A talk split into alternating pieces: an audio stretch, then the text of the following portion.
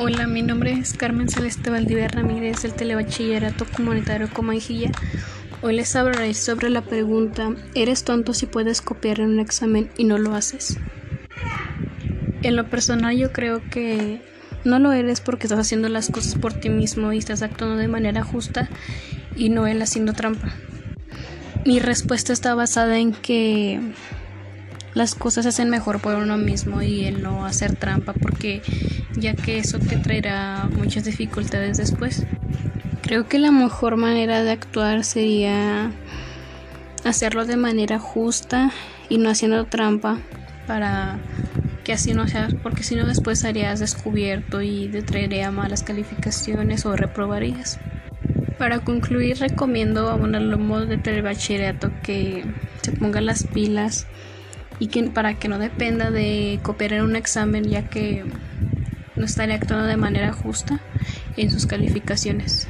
También quisiera agregar que Sócrates, un filósofo que dedicó su vida a educar a los jóvenes para que fuesen juntos, tan importante que era para él que sus discípulos fuesen ciudadanos honrados, que les enseñó que es preferible sufrir una injusticia que cometerla.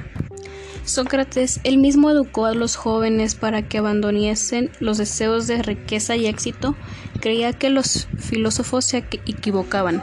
Dejo una pequeña frase de Sócrates. Lo que realmente debes hacer para buscar en la vida es ser feliz y para conseguirlo necesitas ser justo.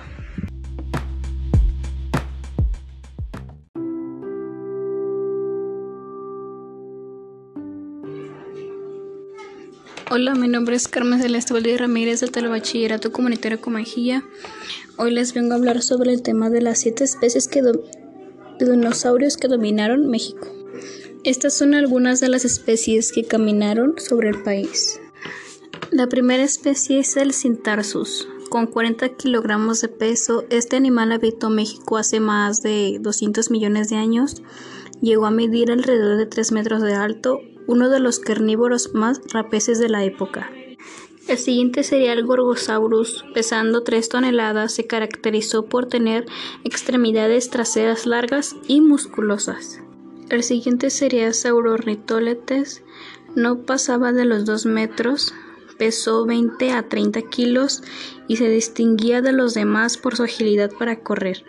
El siguiente sería el Critosaurus, vivió hace 70 millones de años, pertenece al grupo de los hadrosauros y se sabe que corría mucho más rápido que el temido T-Rex.